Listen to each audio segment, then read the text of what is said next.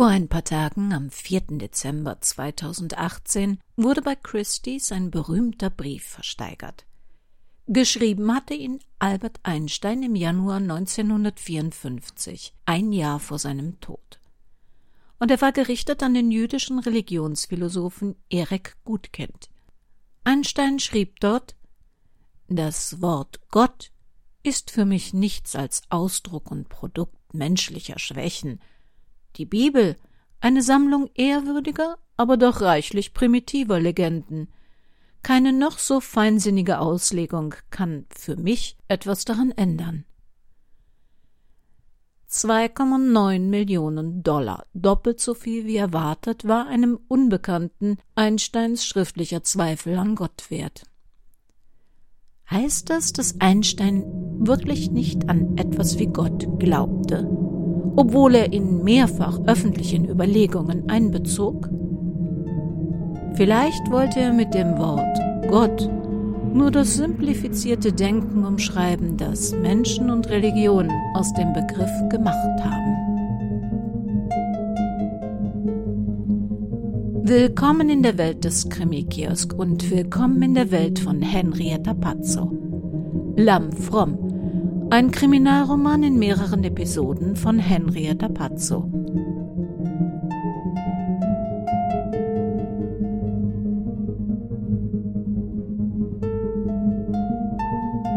Eine Produktion des Krimi-Kiosk Verlages Petra Weber in Köln. Sprecherin Petra Weber. Sie hören Episode 7.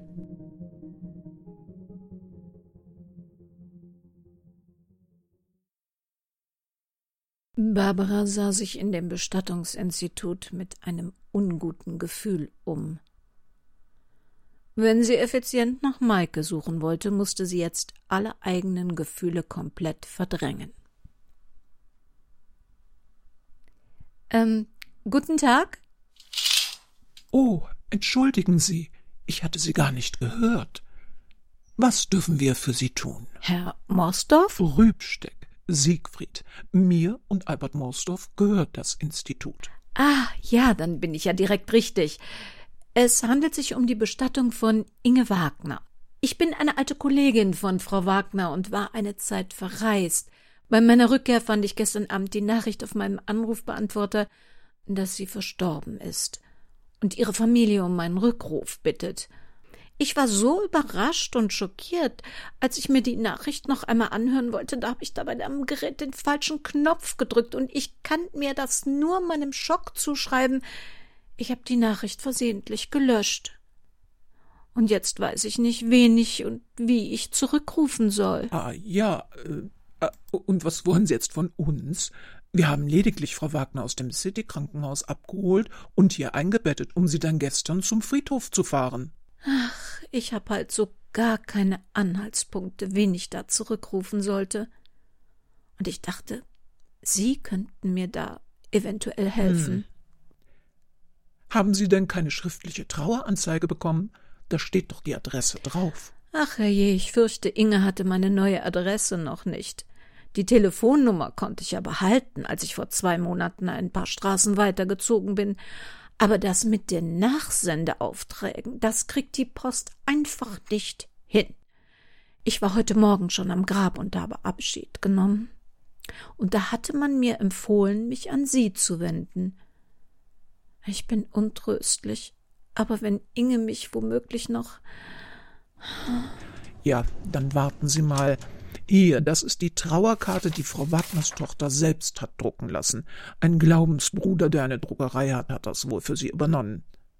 Gehören Sie auch dazu? Sieht man das? Hören Sie, mein Partner und ich, wir haben verstanden, dass Ihre Glaubensgemeinschaft besondere Ansprüche hat. Wir kennen uns jetzt damit aus und wären bei weiteren Bestattungen vorbereitet. Also, wenn ich Ihnen eine Trauerkarte überlasse, dann prägen Sie sich vielleicht unser Institut ein und empfehlen es in Ihrer Gemeinde. Das wäre sozusagen Win-Win. Oh, was für eine gute Idee. Das ist überaus freundlich von Ihnen. Am besten geben Sie mir gleich ein paar von Ihren Visitenkärtchen mit. Siegfried Rübsteck griff in eine Schublade und reichte Barbara ein großes Päckchen Visitenkarten und einen Umschlag. Das Bestattergeschäft schien hart zu sein, wenn Rübsteck seine Karten wie Konfetti unter die Leute verteilte. Aber Barbara hatte keine Zeit, den Gedanken zu vertiefen. Siebert wartete schon vor Zerlochners Wohnung auf sie.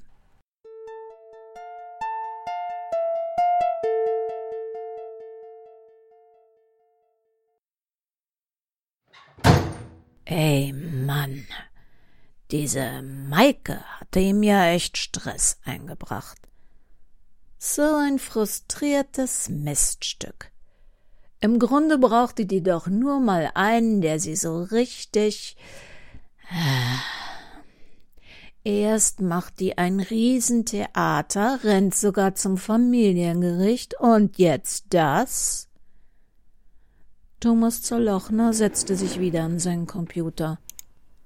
Da hatte doch echt so ein Bulle mit ner Anwältin vor der Tür gestanden und ihn zugetextet. Hallo? Wieso fragten Sie ihn, wo die jetzt steckte? Er durfte sich der Alten doch nicht nähern. Ah, die wusste eh nicht, was gut für sie war. Normalerweise waren diese älteren Semester und dann auch noch frisch geschieden, ja ganz dankbar für seine männliche Aufmerksamkeit. Aber bei der, da war irgendwie was von Anfang an schiefgelaufen. Mein Gott, war die zickig. Ja, das hätte man mit nem bisschen Geduld und ein paar kleinen Maßnahmen schon hingebogen. Zuckerbrot und Peitsche. Das war von diesem Nietzsche, ne? Oder? Naja, funktionierte aber immer. Erst so ein bisschen rumsäuseln, kleine Geschenke und dann die Leine langsam, aber konsequent anziehen. Eigenmächtigkeiten direkt im Keim ersticken. Jo, das war Liebe, bedingungslose Hingabe. Na, das wollten die Ladies doch. Man sollte Frauen im Herbst ihres Lebens lieben. Es ist, als ob das Nahen des Winters ein neues Feuer in ihnen entzündete und die dienende Hingabe ihrer Zärtlichkeit niemals ermüden könnte hatte er mal auf einem Buchdeckel gelesen. Dieser Flaubert oder war das Baudelaire? Na egal, die hatten's drauf, die Franzosen. Ja, aber jetzt war diese Maike Reinhardt verschwunden. Ei, der Durst, da hat's ihr wohl mal einer gezeigt, der sich nicht an der Nase herumführen ließ. Na, da wollen wir doch mal nachschauen. Thomas Zerlochner klickte sich durch seine Dateien. Aha. Ihr Handy war zuletzt am Samstag aktiv. Hm. In der Nähe eines ehemaligen Industriegebiets. Scheiße, in der Gegend gab's aber nicht viel. Paar alte Fabriken, abbruchreifes Schwimmbad und einen stillgelegten Schrottplatz, der eigentlich mehr eine Müllhalde war.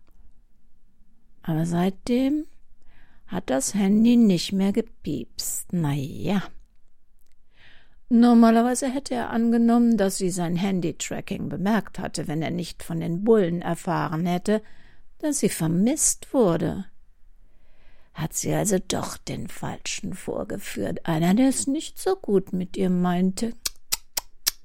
Na ja, die Gegend würde er sich am Abend mal genauer ansehen.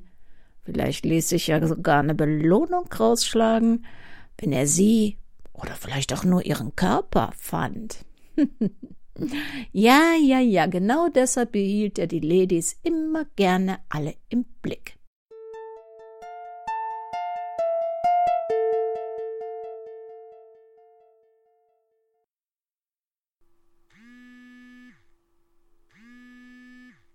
Klammer? Ja, hier Jurczek. Woher haben Sie denn meine Handynummer? Um, ein Patient hat sie mir als Notfallkontakt angegeben. Haben Sie Ihre Freundin gefunden? Leider nein.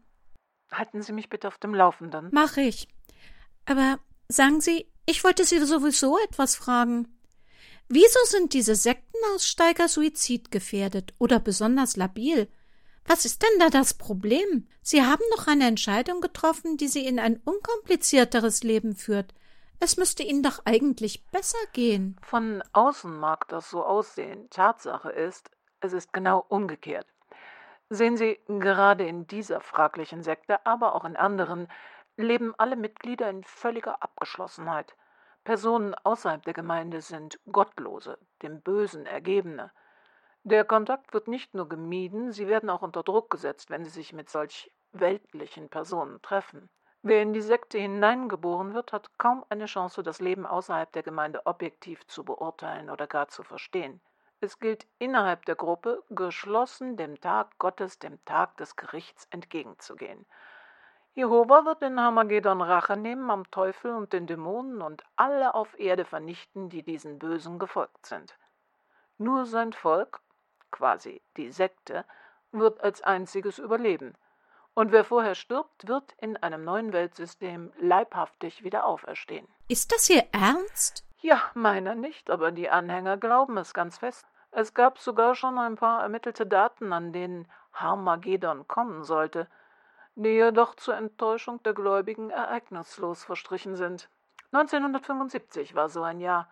Sie richteten alle ihr Leben auf dieses Jahr und das Ende der bestehenden Weltordnung aus. Kinder wurden nicht auf weiterbildende Schulen geschickt, alles Geld floss in die Wachturmgesellschaft. Es wurde nur noch das Nötigste angeschafft oder repariert. Nach 1975 brauchte man es ja nicht mehr, weil dann Gott direkt für die inzwischen vollkommenen Menschen sorgen würde. Familien bereiteten sich mental auf das Ende der bestehenden Welt vor und trafen alle ihre Entscheidungen nur noch im Hinblick auf den Tag der Rache und das Ende der bösen Welt. Tja, dann kam 1975 aber Hamagedon eben nicht. Es wurde sich dann auf Rechen oder Denkfehler herausgeredet und die Mitglieder vertrösteten sich gegenseitig. Allerdings wurde damals die Basis für schwere Depressionen gelegt – die ein ungewöhnliches Ausmaß unter den Sektenmitgliedern in den 80er Jahren erreichten. Das blieb zwar nicht unbemerkt, doch die Sektenverantwortlichen sahen und sehen es nach wie vor nicht gerne, wenn Mitglieder therapeutische Hilfe außerhalb der Gemeinschaft suchen. Bei ersten Versuchen Einzelner hatte sich gezeigt, dass die professionellen Therapeuten schnell die Religion und deren Umstände als Ursache ausmachten. Und das musste natürlich unbedingt verhindert werden. Stattdessen kümmerten sich die therapeutisch völlig unbelasteten Sektenältesten in Gebeten und Gesprächen um die depressiven Schäfchen ihrer Herde. Tja, Sie ahnen mit welchem Erfolg. Es finden jede Woche regelmäßig zwei größere Gottesdienste statt. Anwesenheit bei allen Versammlungen wird erwartet, und wer fehlt, der wird gefragt. Zusätzlich gibt es noch privatere Zusammenkünfte mit sogenannten Bibelstudien. In all diesen Treffen werden die Glaubensbrüder gedrillt. Sie kennen auf jede Frage, jedes Problem mindestens eine passende Bibelstelle. Ihr Leben richtet sich sklavisch nach den Regeln der Bibel, unabhängig davon, dass wir jetzt im 21. Jahrhundert leben und die Regeln deutlich überaltert sind. Und wieso treten Sie nicht aus solch einem Verein aus? Tja, weil Sie dann alles verlieren. Und darunter ist wirklich alles zu verstehen. Wer der Gemeinde den Rücken kehrt, sich nicht zu 100 Prozent an die biblischen Gebote hält, der wird ausgeschlossen. Das heißt in der Praxis ein vorehelicher Kuss, sündige Gedanken, ja Gedanken an Hurerei oder Ehebruch oder gar Homosexualität, Rauchen oder jede andere Sünde, und davon gibt es unzählige Möglichkeiten, die nicht bereut werden, führen zum sogenannten Gemeinschaftsentzug. Es geschieht angeblich aus Liebe, um den Sünder zur Reue zu führen, aber auch um die Gemeinschaft nicht durch Zweifel und sündiges Verhalten zu kontaminieren. Wie sagt die Bibel? Schon ein wenig Sauerteig verdirbt die ganze Masse. Während andererseits reuige Sünder oder mangels zweier Augenzeugen angeblich falsch beschuldigte, in der Gemeinde sogar vor dem Zugriff des Staates bzw. der Polizei geschützt werden. Wem allerdings die Gemeinschaft entzogen wird oder wer sie freiwillig verlässt, dem bleibt nichts, zumal viele auch bei Glaubensbrüdern angestellt sind oder mit ihnen zusammenarbeiten. Von da an darf kein Sektenmitglied mehr mit dem Ausgeschlossenen reden. Das gilt auch für Familienangehörige. Da das soziale Umfeld der Ausgestoßenen jedoch nur aus Glaubensbrüdern bestand, gibt es keine Sozialkontakte mehr, auf die sie sich stützen könnten. Für die Gemeinde ist er ab sofort nicht mehr existent. Er stirbt ja sowieso in der großen Schlacht Gottes, wenn er nicht bereut, also wird er jetzt schon als tot betrachtet. Wer sich nicht daran hält, wird selbst ausgeschlossen, und das Zurückkommen ist mit großen, unmenschlichen Hürden belegt. Im Klartext, wer in dieser Sekte wirklich gläubig war, der verliert mit dem Ausschluss nicht nur sein gesamtes Umfeld, seine Familie und seinen Lebensrhythmus, er muss sich auch selbst ohne fremde Hilfe mit dem Leben außerhalb der Gemeinschaft vertraut machen, mit den gesellschaftlichen Spielregeln, die er nicht kennt. Wer nie in einer Kneipe war, nie Partys besuchte, nie Geburtstag oder Weihnachten feierte, der findet sich plötzlich in einer fremden Welt wieder, die er nicht nur nicht kennt und versteht, nein, bis dahin war diese Welt ja auch der Inbegriff des Bösen für ihn. Sie war alles, was gemieden werden musste, was den Tod brachte.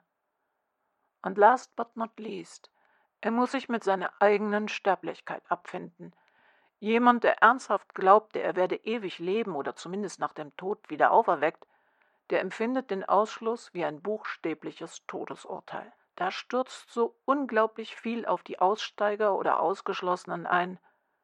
Naja, und dann versuchen Menschen wie ich das Schlimmste zu verhindern. Aber nach 30 Jahren, da ist doch eigentlich mit dem Schlimmsten nicht mehr zu rechnen, oder? Ich will nicht behaupten, dass es unmöglich sei, aber an Ihrer Stelle würde ich diese Möglichkeit nicht primär ins Auge fassen. Ich fürchte, das Verschwinden von Maike hat ganz andere Gründe.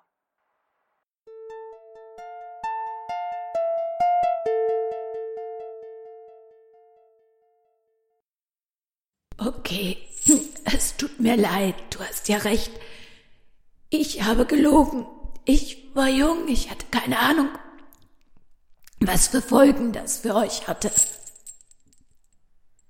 Hältst du mich tatsächlich für bescheuert? Du willst hier raus.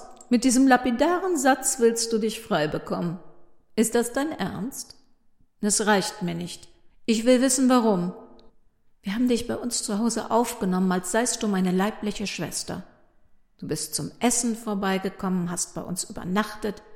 Wir sind zusammen verreist. Erinnerst du dich, wie wir die Nächte im Zelt nur Blödsinn gemacht haben?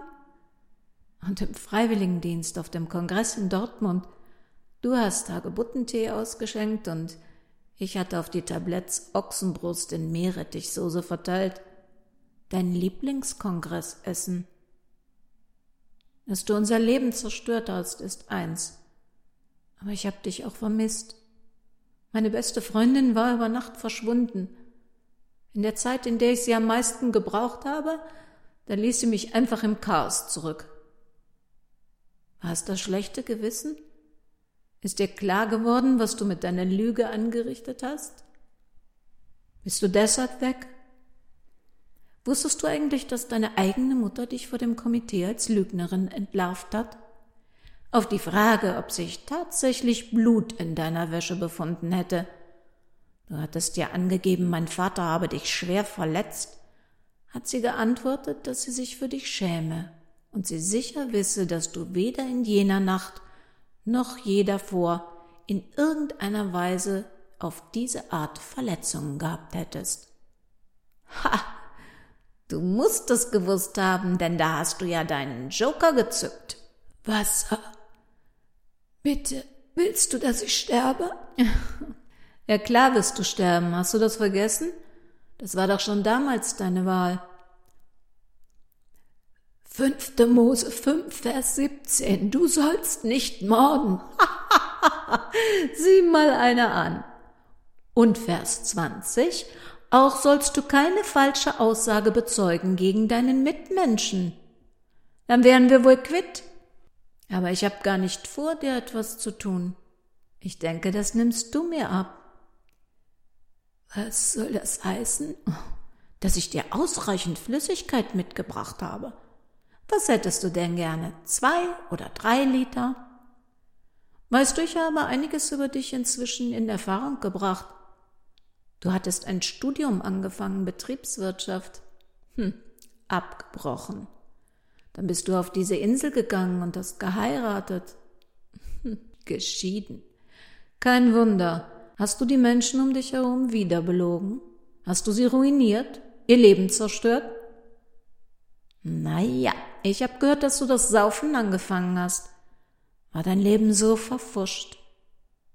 Du hast eben keine Disziplin und denkst immer nur an dich. Von wem hast du das gehört? Na, rate mal. Übrigens, wenn du mir doch noch etwas erklären möchtest, morgen ist deine letzte Gelegenheit. Übermorgen wird hier der Strom abgesperrt, dann gehen alle Lichter aus. Der war nur für Baubegehungen in der letzten Woche wieder aktiviert worden. Und dann habe ich keinen Grund mehr herzukommen. Genug geplaudert. Wir sehen uns morgen wieder und hier habe ich dir, wie gesagt, was mitgebracht. Danke. Ah, gern geschehen. Esther hatte zwei Plastik 1 Liter Wasserflaschen vor Maike gestellt. Maike griff gierig nach den Flaschen. Beim Öffnen wich sie angewidert zurück.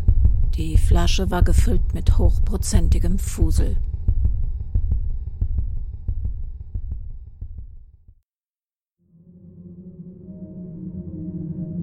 Ich wünsche Ihnen eine schöne Adventzeit. Wenn Sie mögen, gucken Sie mal bei uns vorbei auf www.krimikiosk.de, wo Sie auch das Impressum zu dieser Sendung finden. Und ansonsten passen Sie bitte gut auf sich auf, dass Sie nicht im Adventsstress niedergebügelt werden. Denn ob Sie nun an den Weihnachtsmann oder an Gott oder auch an gar nichts davon glauben, es ist immer eine gute Idee, auf sich gut aufzupassen. Denn das Leben kann sehr kurz sein.